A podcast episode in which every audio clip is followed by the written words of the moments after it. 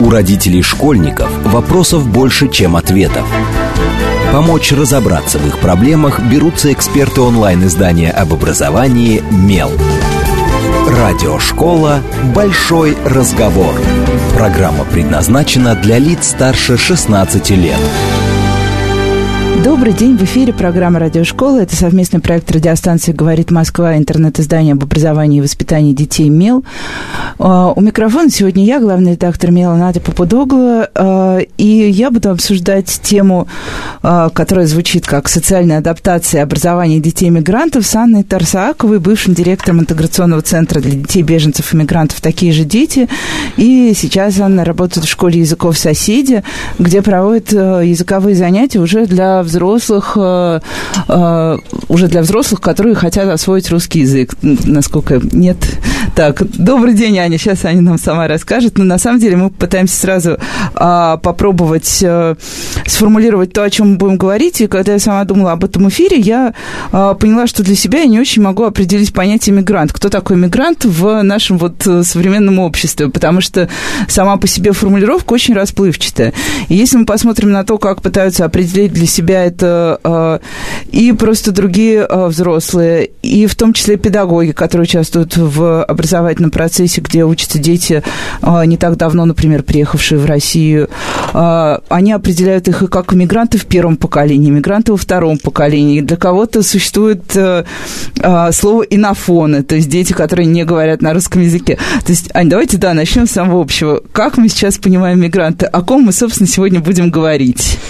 Здравствуйте. А, мы, на самом деле, под мигрантом можем понимать э, в широком смысле мы, не, там, не исследователи, не практики, а, кого угодно. То есть проблема с этим термином в том, что а, исследователи проговаривают, в чем сложность, да, исследователи отмечают, что это на самом деле совершенно разные социальные группы, которые, может быть, ну, практически ничем друг с другом не связаны. А в широком понимании на самом деле есть такой вот супермасштабное поле трактовок, и э, то, как э, исследователи и люди, занятые в этой сфере, понимают этот термин, это немножечко не то же самое, как понимают этот термин в более широкой ну, среде. То есть, например, а, исследователи, которые занимаются интеграционными процессами, миграционными, они говорят, что мы действительно не можем этот термин вообще использовать, ну, если честно, потому что под этим термином можно понимать кого угодно. А, любой миграционный опыт, вынужденный, трудовой, какой угодно, любой стаж, там, любое, как вы заметили, поколение. А, под этим словом периодически понимают совершенно разных людей, и если мы перейдем более конкретно к тому, кого принимают за условных мигрантов в России вот сейчас, например, в образовательной сфере, то эта тема довольно такая болезненная, потому что когда мы общаемся с директорами, с учителями школ, то мы выясняем, э, мы, я подразумеваю, и люди, которые занимаются интеграционными проектами, и исследователи, например, социологи, мы э, узнаем, что учителя и директора понимают э, под словом мигрант ребенок-мигрант. Ну, в принципе, любого ребенка, который условно не выглядит как э, житель средней полосы России. То есть это может быть ребенок, приехавший из российских Кавказских республик. А это может быть ребенок, родившийся в Москве. Это реальный кейс исследователи из Высшей школы экономики, вот Екатерина Демецова, проводили исследование в 2017 году, в рамках которого выяснили, ну вот, что иногда к ним могут приводить э, на интервью или на фокус-группы детей, эм, ну, которые родились в Москве. Просто они не, не являются, скажем так, внешне похожими на большинство своих одноклассников. Ну, то есть, в этом понимании получается, что мигрант – это просто человек, который чем-то не похож на большинство тех, кто тебя окружает в текущий момент, в текущем месте, вот сейчас, вот здесь. Мы как раз вот сейчас хотим э, немножко глубже изучить этот вопрос на примере подмосковных нескольких школ. Я в том числе вот этим буду как раз заниматься. Но вопрос действительно в том, что иногда э, у ребенка может быть просто другая фамилия или легкий акцент, момент, а другая, ну, имеется в виду, опять-таки, условно отличающаяся от какой-то условной, более часто встречающейся такой нормы. И учителя и директора могут понимать, э, у них могут быть какие-то свои различные трактовки, и приходится спрашивать, а кого вы воспринимаете как мигранта? Ребенка с каким-то другим гражданством или ребенка, про которого вы точно знаете, что он, будучи, может быть, даже гражданином России, да, переехал из другой части России, например. Или ребенка, который просто вот действительно выглядит иначе. И иногда выясняется, что это может быть просто ребенок, который выглядит как-то иначе. Ну, то есть, получается, да, тут такая очень серьезная история, потому что, например, да, мы прекрасно понимаем, что ребенок, приехавший действительно, например, в э, в Москву из какой-то из какого-то дальнего региона, где есть свои ну, назовем это так, социокультурные особенности, там, э, где есть какой-то там свой язык, э, он все равно может восприниматься как тот сам в школе, например. Он точно так же может восприниматься как мигрант. Но при этом, если мы говорим об как раз то, что у нас было заявлено в теме, об адаптации, mm-hmm. вот разница в адаптации. Кто на самом деле из всего вот этого широкого спектра детей, например, нуждается действительно в каких-то адаптационных процессах в образовании? И вообще в обществе, а кто нет? Как мы вот здесь определяем? Ну, тут, конечно, все в каждом конкретном случае нужно смотреть на ситуацию конкретного человека, потому что кто-то может приехать из, например, таджикской семьи городской, э, ну, городские жители, которые там, может быть, не знаю, семья филологов, которые занимаются там, не знаю, русской литературой, и, понятное дело, это один кейс. А если это их, там, например, соседи, которые не занимались русской литературой, которые, может быть, э, имеют такой же опыт проживания в городе, но не... Им ну, понадобится... пласт им, им понадобится да. языковая интеграция такая полноценная. Если ребенок, например, не знает русского языка и не воспитан в таком вот мультиязычном каком-то. С другой стороны, очень много есть случаев, когда...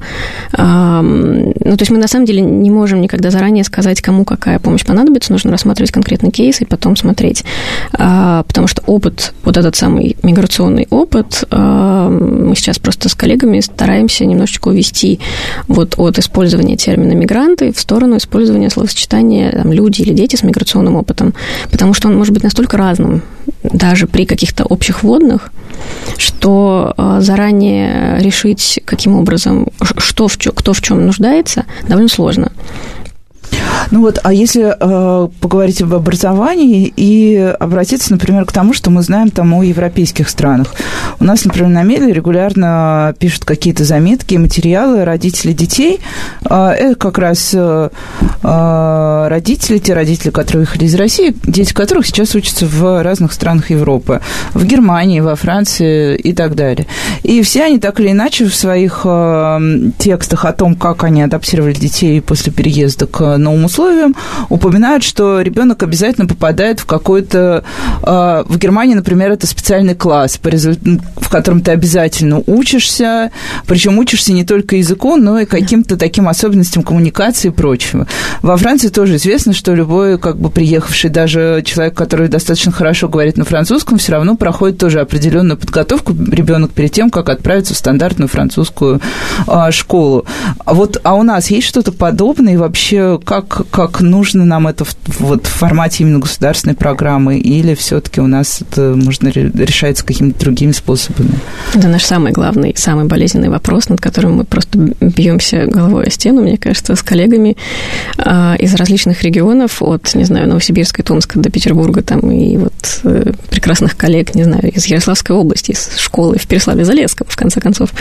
Очень многие а, модели, которые мы изучили, мы, например, там, в специальные соответствующие поездки периодически мы ездим, коллег зовем. А, то есть я знаю, как устроена французская модель, как устроена немецкая модель.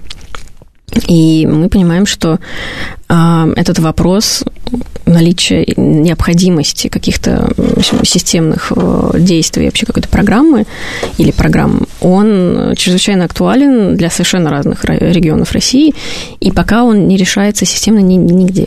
То есть вот... То есть никакого общего единого, более-менее выработанного подхода у нас нет? Нет, более того, на эту тему нет никакого спокойного конструктивного диалога. А мы абсолютно точно знаем, что коллегам из сферы образования просто не советуют и аккуратно намекают, что нельзя говорить на эти темы, и все хорошо, проблем нет. И нет никаких сложностей учителей, якобы, с обучением детей, не говорящих по-русски, или просто плохо говорящих по-русски. Хотя, конечно же, очевидно, что процент детей э, увеличивается, хотя и не сильно. Это тоже вот, следует аккуратно с этим материалом, с, этим, с этими данными работать, потому что число детей, э, не говорящих по-русски, на самом деле не столь велико, как это иногда некоторые... Вот, То есть это не прям какая-то глобальная Нет. проблема, которая Нет. вот в нашем образовании сейчас мешает всем нам двигаться вперед? Но это, это серьезная проблема, которая мешает в некоторых ситуациях всему классу двигаться вперед, если там, например, из 30 детей 5 не говорят по-русски или даже 2. А, опять-таки, школа сразу думает о результатах ЕГЭ, конечно же, ну, а учитель какой-то более такой человечный, настроенный на контакт с э, детьми, думает о том, что ему, в принципе, сделать, чтобы ребенок не исключался из общего процесса, а ребенок так и так исключится, потому что он, ну, просто он ничего не понимает. Ну, потому что языковая среда, Конечно, да. И да. вопрос с тем, что, ну, например, французская модель, а, она подразумевает наличие вот этих вот как и немецкая, приветственных классов, но они просто по-разному устроены. Во французской модели вначале ребенок тестируется на знание своего родного языка, что потрясающе, потому что они просто измеряют, фактически смотрят на когнитивные способности ребенка. Если он хорошо знает любой или любые родные языки, ну, в чем проблема, он быстро выучит французский. Если не очень хорошо знает родной язык, то тогда они как-то там, соответственно, корректируют программу э, с французским тоже и узнается уровень знания родного языка, потом французского, соответственно. Ну, это, и... да, это понятно, потому что это же очень важно для дальнейшего образования. Конечно. Потому что, как бы, если, да, у ребенка не развита способность даже на родном языке, он просто будет отставать дальше да. везде. Но, тем не менее, вот несколько дней назад я была в городе э, в э, Красноярском крае, в котором э, был у меня совершенно потрясающий разговор с учителями, которые просто взбунтовались при упоминании тестирования, потому что они сказали, зачем тестировать детей.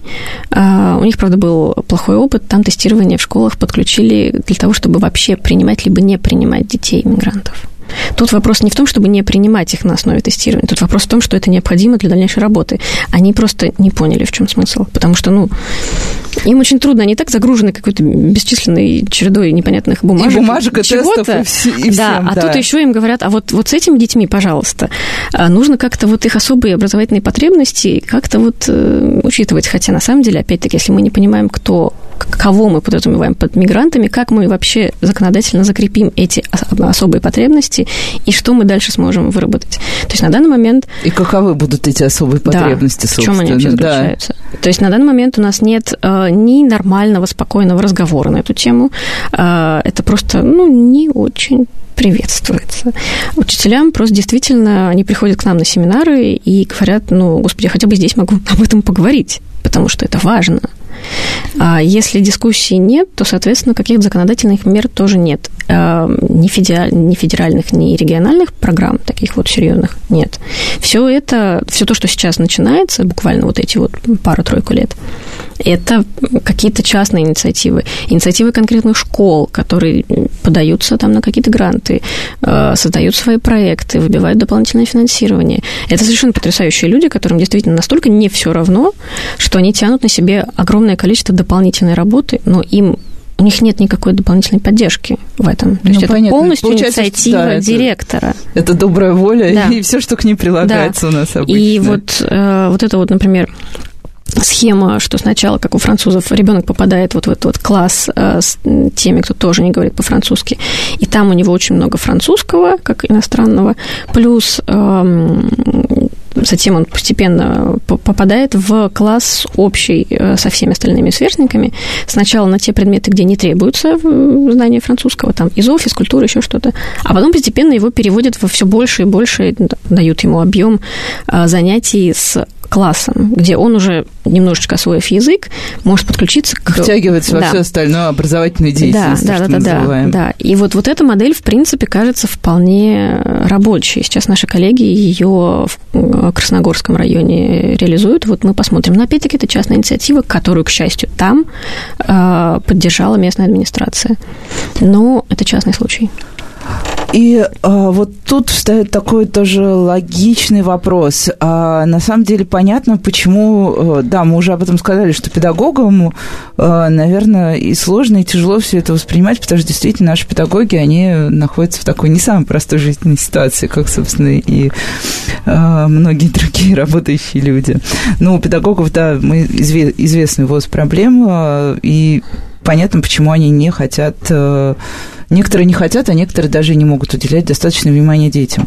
Но а, мне интересно другое еще. А, а что у нас с родителями детей, тех детей, которые условно не мигранты, например? Mm-hmm. А, потому что, на самом деле, я смотрела перед эфиром, например, а, разные опросы Левада-центра, и они показывали, что у нас, а, ну, надо это признать, что у нас растет постепенно терпимость к... Да. А, к, к любым мигрантам, включая там даже тех людей, которые раньше, к, ну, к тем категориям, к которым раньше наше общество было более лояльно, то есть это, например, выходцы из Украины, из Беларуси. Вот. А, помимо этого, а, даже если попробовать более бытовым путем а, пойти, то мы узнаем совершенно точно, что во всех районах есть школы, в которые ходят достаточно много детей-мигрантов. Это особенно часто случается в, в тех районах, где достаточно дешевое съемное жилье. И известно, что там точно так же есть такой прессинг прессинг родителей на школу, потому что родителям кажется, что даже один ребенок, который не очень хорошо говорит uh-huh. по-русски, потянет весь класс назад, и поэтому создаются такие условные, ну, там не гетто, но прото-гетто какие-то, там школы, в которую вот идут только дети мигрантов, и там чуть ли не меньшинство русскоязычного, скажем так, населения. Господи, я даже не знаю, тут это как с редакторкой и блогеркой, как, какой, у нас, какой у нас правильный лексический должен быть подход. И школы такие вот, школы продвинутые, где как только в классе появляется ребенок-мигрант, родители тут же идут к директору и говорят, что вообще, что происходит? Ну все, у нас теперь класс такой, класс коррекции, что ли? Вот что, как быть тут с, с подходом других э, взрослых к этой проблеме? Не тех, кто работает, собственно, с детьми, а тех, кто э, как раз должен, наверное, быть более лояльным и более понимающим.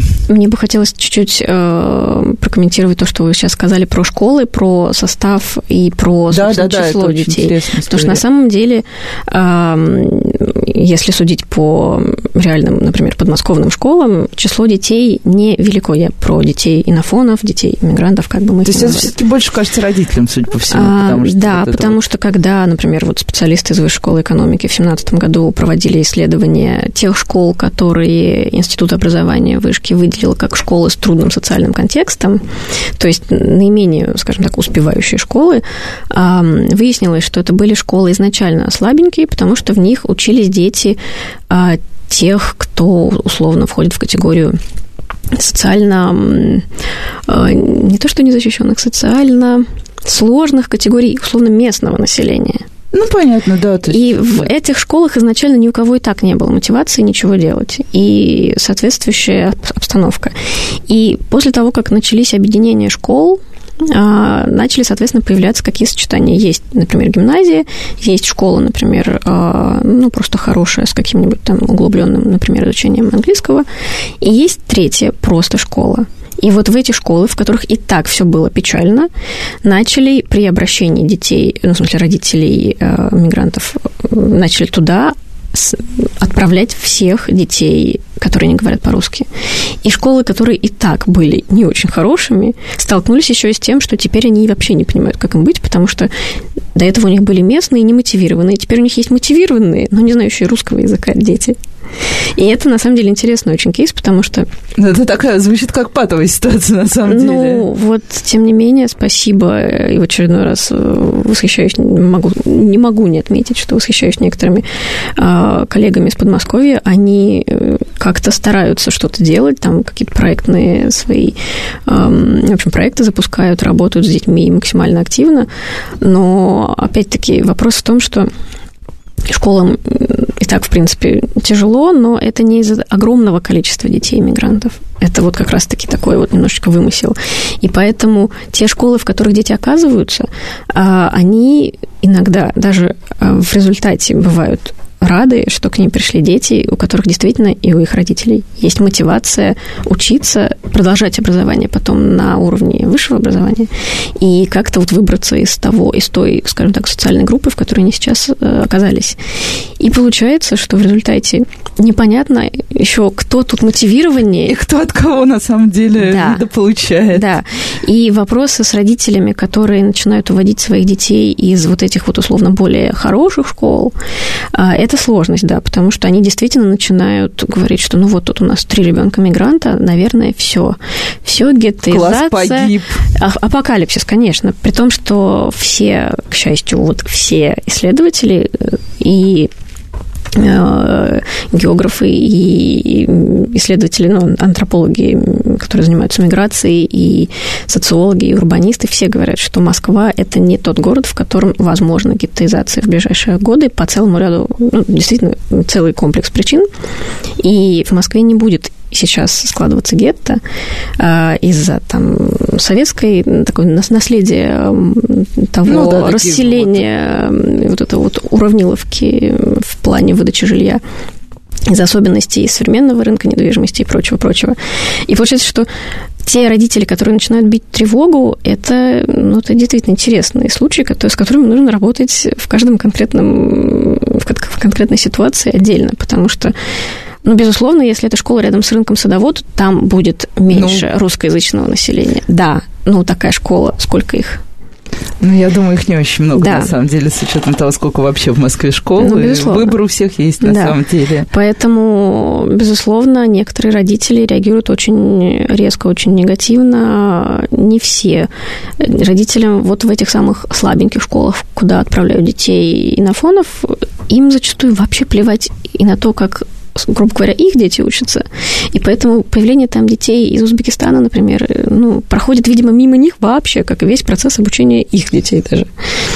И это сложно. То есть те дети, те родители, которые забирают своих детей, детей или там идут к директору в каких-то школах более, ну, грубо говоря, элитных, это, ну, как и с другими родителями, нужно узнавать конкретные мотивы этого человека. Ну, то есть мы, конечно, можем сейчас сказать, что давайте запустим социальную рекламу, давайте она никому никогда да, не будет лишней. Не...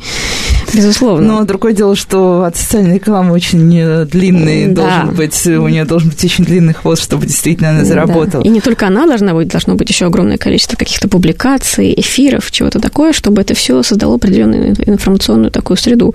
Пока ее в целом нет, но мы имеем то, что имеем. Люди настроены либо пофигистично, скажем так, либо просто нейтрально потому что, э, ну, как-то... Нет, а вот э, если со стороны школ, э, то есть тоже вот я смотрела исследование вышки, и там, когда анализировали проблемы, почему дети, у дети мигрантов, ну, тоже, опять же, мы вот берем uh-huh. широкое понятие, потому что мы не можем толком uh-huh. определиться, как мы в итоге будем а, говорить. А, когда анализировали причины, почему э, у детей их родителей возникали проблемы с поступлением в школу, там назывались как, э, ну, стандартные несколько категорий. То есть, ну, отсутствие регистрации, тут понятно, это общая проблема, тут мигрант или не мигрант, если у тебя нет регистрации, у тебя так или иначе возникнут проблемы с поступлением в образовательное учреждение. А помимо этого говорили об отсутствии медицинских документов, это тоже, в принципе, понятно. И третья и четвертая причина – это нехватка русского языка или немотивированная, немотивированная как раз не, э, не хочется брать. Угу, да. Вот. На, на самом деле, какой процент вообще, вот, ну, можно предположить, какой процент у нас распределения вот этих вот последних нехватка русского языка и не хотят брать? Как на самом деле у э, школ в целом позиция, уже именно у самих школ? Ну, я не могу сейчас э, предоставить какую-то четкую такую, скажем, ну, статистику. если видение просто, например, Да, просто да. Про- проблема начинается с того, что у нас нет на руках и нет в открытом доступе даже вообще статистики по количеству детей э, мигрантов в школах, потому что никто не понимает, кто такие такие мигранты, кого это определять. И, в общем, у нас есть некоторые такие трудности при взаимодействии с э, да, чиновниками. Да, я, кстати, хотела в самом начале спросить, сколько у нас вообще детей мигрантов, потом, когда я начала читать что-то да. по теме, я поняла, что мы никогда в жизни не Нет, сосчитаем. Мы, мы, ну, то есть, скорее всего, эти данные каким-то образом можно собрать, но коллеги говорят, что на данный момент э, картина такова, что им ну, просто не собираются эти данные. И Соответственно, мы не знаем, сколько в целом детей и сколько отказов мы тоже на самом деле с трудом можем понять, потому что э, люди, приезжающие сюда, например, со слабым русским языком, даже родители, приводя ребенка в школу, сталкиваются с э, требованием регистрации незаконным, противоречащим 43 статье Конституции, наша любимая фраза. Но, тем не менее, у них просят регистрацию, им говорят то-то, то-то, то. Они понимают, что им вообще уже страшно, что бы то ни было говорить, и просто молча разворачиваются и уходят. Мы никогда не узнаем о статистике, сколько таких людей было. То есть мы, мы просто знаем более-менее статистику отказов, но мы никогда не можем проникнуть вглубь этого отказа. Да мы даже статистику отказов можем получить только тогда, когда есть письменный отказ, потому что с этим отказом, например, наши коллеги а, ну из Комитета да. гражданское содействие просто идут в суд. Ну сколько таких? Десять? Пять? Два? Неизвестно. Мы сейчас продолжим разговор, а пока прервемся на короткие новости. С вами Радиошкола. У родителей школьников вопросов больше, чем ответов. Помочь разобраться в их проблемах берутся эксперты онлайн-издания об образовании «Мел». Радиошкола «Большой разговор». Добрый день, и с вами снова Радиошкола. Это совместный проект радиостанции «Говорит Москва», интернет-издание об образовании и воспитании детей «Мел». А у микрофона сегодня я, главный редактор «Мела» Надя Попудогла, и вместе с Анной Тарсаковой, бывшим директором интеграционного центра для детей беженцев и мигрантов «Такие же дети», мы обсуждаем самые разные вопросы социальной адаптации и образования детей-мигрантов. А мы уже в первой плане разобрались с тем, что мы не очень знаем, кого мы точно называем детьми мигрантов, и что это очень а, сложная, а, сложно раскладываемая такая, ну, это получается уже, да, социокультурное явление, даже больше, чем просто какой-то, а, какая-то история про штамп, что въехал, выехал, приехал. Вот, мы уже немного тоже поговорили про то, как э, в российских школах пытаются адаптировать детей, которые, например, слабо говорят по-русски, почему и сколько детей, не говорящих по-русски, берут или не берут в школы. И мы знаем, что мы ничего практически не знаем. Я всегда очень люблю такие формулировки, что у нас э, нет точной статистики, ну, потому что это очень хорошо, на самом деле, отражает реальность.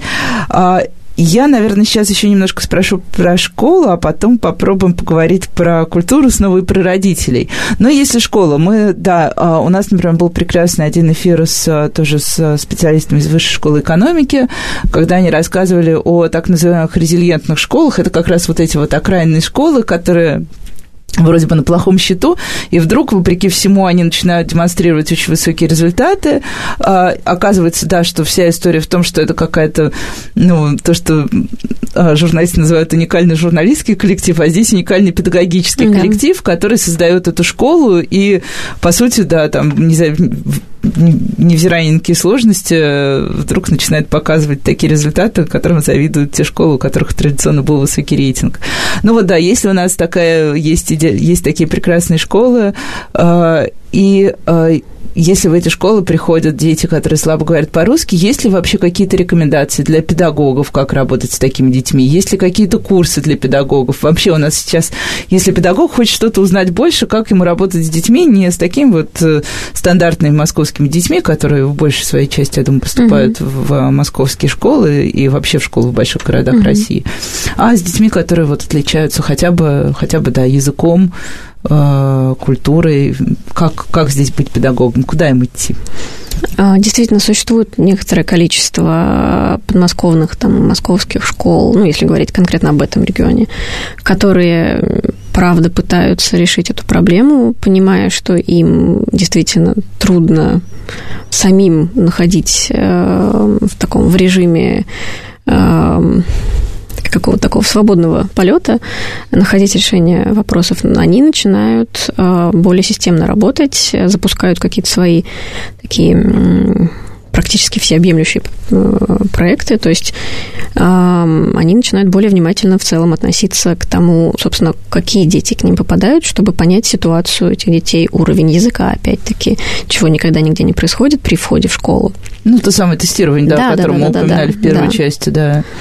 И, соответственно, после того, как ребенок попадает, с ним начинают работать дополнительные часы русского как иностранного. Это, опять-таки, тоже сложно, потому что... Ну, вообще, там, да, особый навык да, да, и, русского как иностранного. И учителя русского языка не владеют в основном этим навыком, и это тоже проблема, потому что, опять-таки, если мы об этом вопросе, о наличии детей, не говорящих по-русски или плохо говорящих по-русски, не говорим ни на каком уровне, то тогда откуда взяться подготовленным преподавателям, которые могли бы, учителям, которые могли бы работать спокойно, откуда взяться методикам нормальным, то есть, ну, откуда взяться в вузах, в вузах программам по преподаванию. Ну, то есть это все очень взаимосвязано. И получается, что школы вот в такой вот ситуации просто начинают гуглить, а где можно найти какие-то курсы повышения квалификации, а вот существуют ли они еще там в МИО или уже не существуют, а там то-то еще есть, а вот в издательстве «Златоуст» какие учебники? Ну и вот, соответственно, из этого всего начинают постепенно компилироваться программы, и коллеги очень активно работают, э, там, я бы сказала, что, как мне кажется, есть несколько подходов. Мы просто проводили в прошлом, позапрошлом годах э, семинары, куда приглашали коллег из разных регионов страны, и они делились опытом. Стало понятно, что одни директора и учителя а, предпочитают давать максимальную нагрузку именно в плане изучения русского как иностранного, либо уже потом просто русского. А другие говорят, что что ну русский ребенок так так выучит как-нибудь, а вот э, социальную ну, социализацию, какое-то максимальное включение в коллектив, это вот необходимо обеспечить сразу же, и нужно проводить какие-то дополнительные творческие занятия или готовить совместно школьные фестивали, и в рамках этих, например, фестивалей, это вот пример одной балашхинской школы, а, они просто передружили всех, и родителей в том числе, в рамках подготовки к одному фестивалю. И результат не мгновенный, в смысле смысле результаты... Ну, понятно, что одним фестивалем тут ничего не решается. Ну да, и этим фестивалем не решится вопрос знания русского, например, но решится вопрос снятия напряжения между, там, например, э, родителями, э, которые плохо говорят и боялись заходить в школу. Теперь они спокойно э, себя там в пространстве школы чувствуют, но при этом они понимают, какие там нормы есть, они видят эти нормы, учитывают эту, эти нормы. Ну, какие-то, да, правила, То есть это такое, ну, правила игры просто. Взаимное да. такое просто общение, ну, действительно двусторонний контакт какой-то ну, такой нормальный, человеческий, а, в рамках подготовки всего лишь одного фестиваля, вот казалось бы. Причем эти фестивали могут даже, а, как вот коллега одна потрясающая выражалась, могут повторять такой советский принцип про 15 сестер, потому что на самом деле это иногда просто бывает, э, давайте устроим там фестиваль культур, ничего нового, вот ничего нового, никаких а, новейших методик, никаких там, нет, это просто дети начинают тянуть э, бумажки, кто какой танец будет э, танцевать. Не условно а, грузинские дети танцуют грузинский танец, да, а грузинские дети вытягивают и, и, и танцуют, например, гапак. азербайджанский. Или да. гапак, да. да. И в этом э, в этой ситуации они начинают, сами того не осознавая, например, пользоваться тем принципом, который очень любят французские наши коллеги, когда дети, выступая как эксперты друг перед другом, таким образом как-то более, ну, занимают активную позицию. Они, дети, начинают других консультировать, как, собственно говоря, мой-то танец танцевать, как гопак танцевать, объясняет один ребенок другому, тому, которому нужно. И вот этот вот кейс очень забавный, потому что у школы не было никаких специальных супер-мега наработок. наработок, да. Они просто этот фестиваль провели. Но результат был действительно очень классный, потому что они, правда, сделали более гармоничным пространство школы и атмосферу. И э, если уж мы заговорили про Францию, то я, собственно, была в свое время свидетелем, как во французской школе э, русским родителям объясняли, как раз специалист, вот, который отвечал за адаптацию школы, в которой оказалось много русскоязычных детей, э, что задача родителей, в том числе объяснить нашим чудесным русским детям, что они дружи, должны дружить не только между собой, uh-huh. а, а, но и стараться коммуницировать с окружающими. Причем там были дети, которые ну, на достаточно хорошем уровне уже говорили по-французски, а, но нам очень долго социальный педагог объяснял, что вот у а, этот момент, когда ты чувствуешь себя мигрантом, что у детей мигрантов есть такая особенность, что в школе они сбиваются в свои вот эти вот э, моноэтничные компании а, и очень неохотно выходят за пределы этой компании. Это действительно так? Или это все-таки, ну вот, наблюдая за детьми в той самой школе, у меня было ощущение, что действительно так, потому что дети даже вот, на большой перемене в школьном дворе. В одном углу была русская большая кучка детей, в другом углу была кучка английских детей, которые тоже держались особняком. И вот это все происходило во множестве французских детей, которые, естественно, между собой там абсолютно свободно передвигались. И причем эти кучки еще так и слегка враждовали и третировали друг друга. И я так понимаю, что там достаточно долго решался этот вопрос с тем, чтобы разбавить вот эти плотные компании. Действительно, дети э, по принципу там языка и культуры очень долго держатся за своих в школах? Или это тоже все зависит от того, какие усилия предпринимает школа сама и родители, например? Ну да, все зависит от всего, в общем, если вкратце. На самом деле, если в школе в конкретном классе складывается какая-то моноэтничная группа, то это один случай. Коллеги, например, из питерской вышки, когда исследовали школы, они видели, что вот в тех школах, в которых они были, таких групп просто не складывалось. Там были условно местные, условно не местные. И вот э, разные этничные группы э, создавались, да, но там дети говорили на разных языках. И какой язык они для коммуникации-то использовали? Русский. Ага. Не всегда. Это даже, может быть, не столько... Ну, то есть это, это из, из разного опыта, и у меня тоже было общение с директорами, которые об этом говорят. Если нет большого количества детей с одним э, общим языком, то ну, почему бы им как раз-таки не использовать русский? У нас такое было, например, даже на, во время занятий в центре «Такие же дети», когда дети совершенно из разных стран а, там, не знаю, из Конго, из Киргизии и из Афганистана а, в какой-то момент переходили на русский просто потому, что, ну, кто-то знает фарси, кто-то знает арабский, кто-то знает лингала, а говорить-то как друг с другом? Ну, это точно так же, как мы, взрослые, переходим на английский да, в э, да. сложной жизненной да. ситуации. Поэтому тут все зависит от конкретного случая, и дети, безусловно, как любые, любого возраста люди, для какого-то комфорта психологического будут тянуться к тем, кто хоть как-то у них ну, похоже, с чем-то похоже к родным. Похожему, да. да. То есть это понятно, это просто ну, необходимость, это потребность в какой-то психологической, э, в каком-то комфорте. Другой вопрос, что это не означает автоматически, что дети будут сбиваться в группы, в которых они там... Вот, и дальше идет и такая теория, друг теория заговора такая, да. А, безусловно, такая группа может сложиться, может и не сложиться. Даже если она сложится, она может быть гораздо более эффективным, как ни странно, а, способом интеграции, потому что она просто психологический комфорт детям обеспечит. То есть, если в школе нормально работают э, в целом вообще педагогический состав, то тогда, ну, с чего у, у ребенка будет а, у большой группы детей будет желание, не знаю, свое государство в государстве создать и прочее, прочее. То есть, ну, либо нужны какие-то предпосылки, связанные с общей атмосферой. Ну да, то есть это может быть либо защитный механизм, да. либо просто история, да, про то, что мы, в принципе, все любим, когда нам хорошо и удобно, да. и немножко проще, чем могло бы быть. У меня вообще начинает складываться ощущение, что, в принципе, сколько бы мы ни смотрели на то, как там проектную работу наши коллеги очень круто круто вводит для такого горизонтального, значит, максимально общения детей э, и местных, и приехавших. И там какие еще они там потрясающие, там максимально визуальные, да, там материалы используют, игровые элементы, все что угодно. Все это прекрасно. Но вопрос в том, что если э, в школе в целом э, вообще в системе образования учитывается ценность вообще личности ребенка, у меня ощущение, что в целом любой ребенок, ну, давайте мы, в конце концов, мел это или не мел.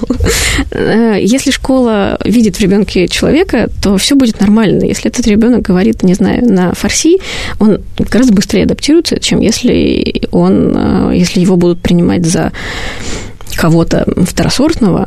И тогда, даже если система какая-то будет, то ну, вопрос, какая-то система. Какой какая, смысл будет в этой системе, Как она, как она сработает в да. результате.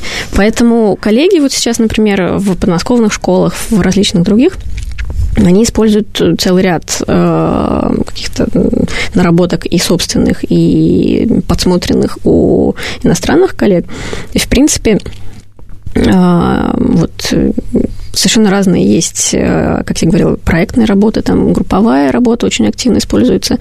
А, игровые техники, я так понимаю, что это, в принципе, то, что вообще спасет весь наш интеграционный мир, потому что ну, действительно... И даже наше образование. Да вообще все, да, все наше образование, а, потому что это то, э, через что можно гораздо проще объяснить русский язык, если человек, например, приезжает с другой вообще системы. Ну, то есть для ребенка кириллица может быть чем-то абсолютно невероятным, если он до этого говорил, не знаю, на арабском или на грузинском. То есть тут, начиная с алфавита, все сложно.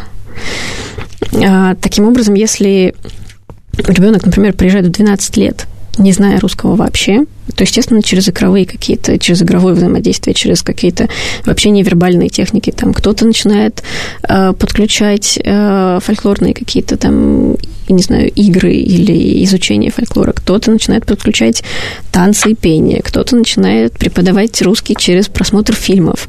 То есть вариантов э, как раз-таки не ортодоксальных, таких вот с точки зрения образовательной системы, их очень много. И наши коллеги, например, из подмосковных школ, их, э, ну, те, которые работают в этом направлении, они их используют.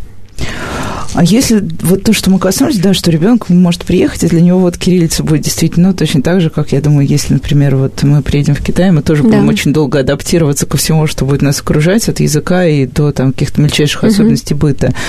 Вот а, очень часто говорят, что проблема начинается даже не с того, что а, ребенок там не говорит по-русски, не говорит по-русски, а ну, как известно, наиболее, ну, мне кажется, это такое даже бытовое наблюдение, наиболее а, агрессивное, нетерпимое, что ли, относится не столько даже к факту того, что человек там мигрант, не мигрант, а к тому, что человек пытается а, либо сохранять очень, а, сохранять свою культуру, либо как-то даже навязывать э, окружающим какие-то свои нормы и правила. Ну, это редко бывает, но тем не менее уже тоже случается иногда.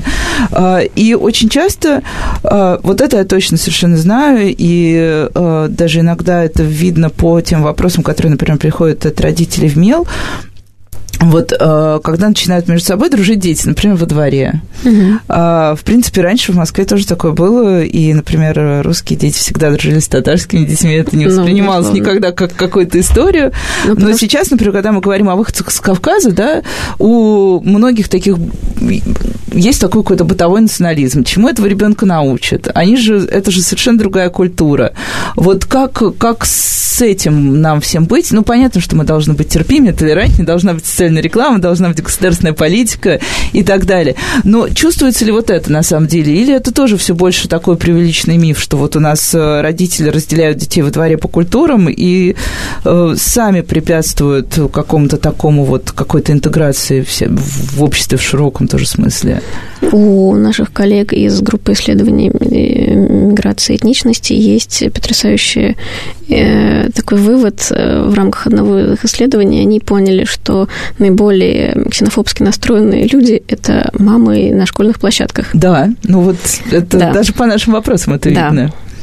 И с этим действительно нужно работать, с этим сложно работать. Ну вот, собственно говоря, задача всех нас каким-то образом этот вопрос как затрагивать. Я не знаю, сможем ли мы вот сейчас как-то ответить на то, что нам можно с этим делать, потому что это огромный, опять-таки, комплекс. Но сейчас у нас тоже нет никакой, да, вот такой вот какой-то там социальной программы, которая направлена на просвещение Ой, хочется сказать слово большинство, но я прям боюсь это произносить, потому что это сразу придает всему.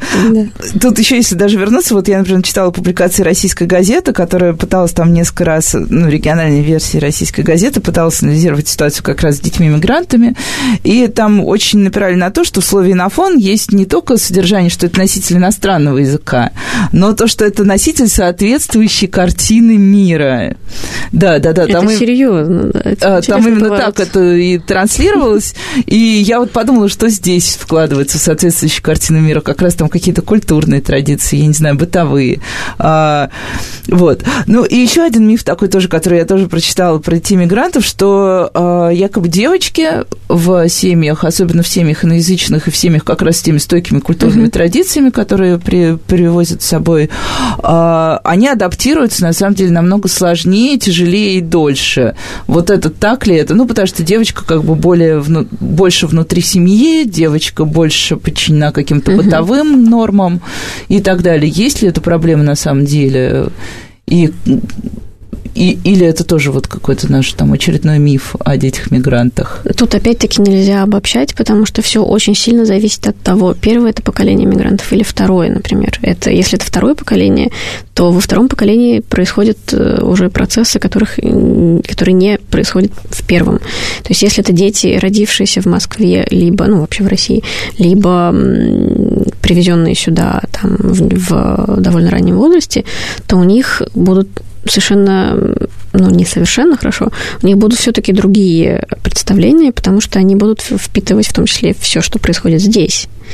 Если это семья, которая только-только приехала, ну вот у нас были такие случаи в опыте э, работы в таких же детях, если это семья, например, только-только бежавшая из Афганистана, то, безусловно, есть вероятность, что э, дети, в принципе, будут там травмированы, да, и прочее. И девочку, может быть, а может быть и нет, опять-таки, захотят оставить дома. Все после... очень зыбко. Да, да. Может быть, ее захотят оставить дома после определенного количества классов.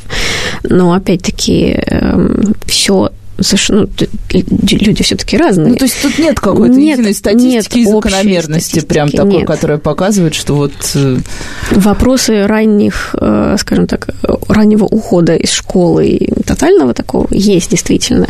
Дети начинают работать рано, некоторые начинают работать с 12 лет. У нас даже на занятия переставали ходить дети, ну, в основном мальчики, из-за того, что вынуждены были помогать, например, папе на рынке или еще как-то. Но такого такого, что вот любая девочка там в 13-14 лет отдается замуж в Москве в 2019 году, а, просто потому что такого нет.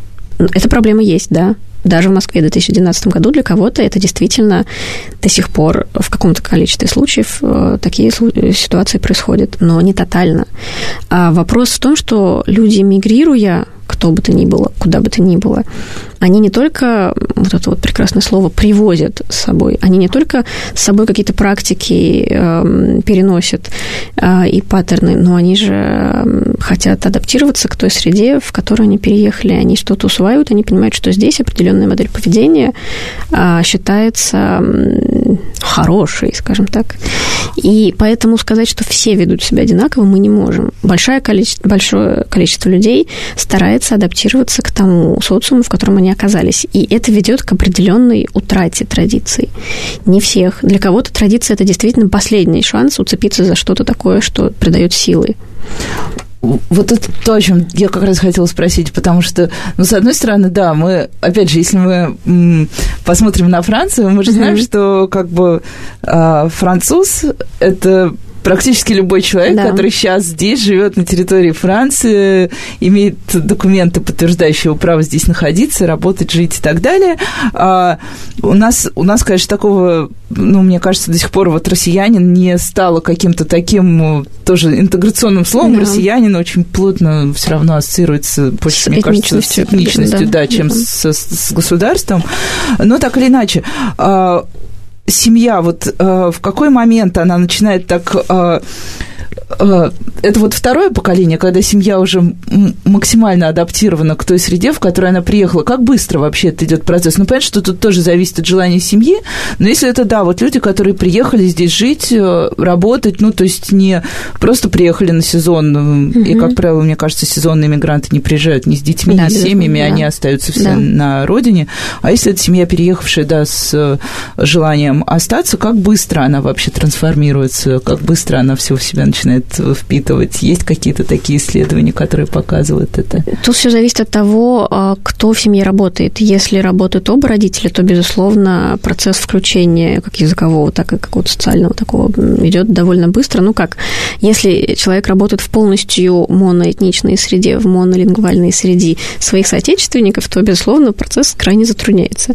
Если человек работает э, в среде разно языковой, скажем так, то тогда Э, родители детей ну, довольно быстро начинают адаптироваться и перенимать определенные практики, распространенные здесь. Если, например, э, мать э, с детьми находится, ну, то есть она домохозяйка, то тогда, конечно, это уже другой случай, потому что тут все зависит опять-таки от конкретных от гибкости, кейсов. да. Да, если э, в этой семье все не настолько патриархально, что она может спокойно выходить из дома и гулять и прочее, прочее, то тогда она может стать еще и суперактивным родителем на родительских собраниях. А может быть, она просто будет действительно сидеть дома, и у нее не будет на ее, ну, в ее системе координат а, в рамках этой семьи не будет возможности вообще каким-то образом самой активно проявляться, там, общаться с соседями, не знаю, изучать город и прочее. Тут совершенно разные могут быть э, модели поведения, и они все есть, да. Но понятное дело, что мы не можем сказать, что все а, не знаю, все там, не знаю, мамы таджикских детей поголовно сидят дома сидят и ничего дома. никогда да. ни в чем не участвуют. Никогда не заговорят по-русски. Ну, конечно же, нет. Опять-таки, тут очень хочется, конечно, хоть как-то что-то обобщать, но мы просто не можем это делать. Ну, мне кажется, что и на этой ноте мы и можем закончить, потому что, да, мы начали с того, что все слишком много, многообразно, чтобы да. говорить о, об одном конкретном мигранте и экстраполировать его опыт на всех остальных. Вот. Спасибо большое. Мне кажется, осталось еще на три передачи примерно тем, но нам уже нужно завершать эфир. С вами была Радиошкола. До встречи на следующей неделе.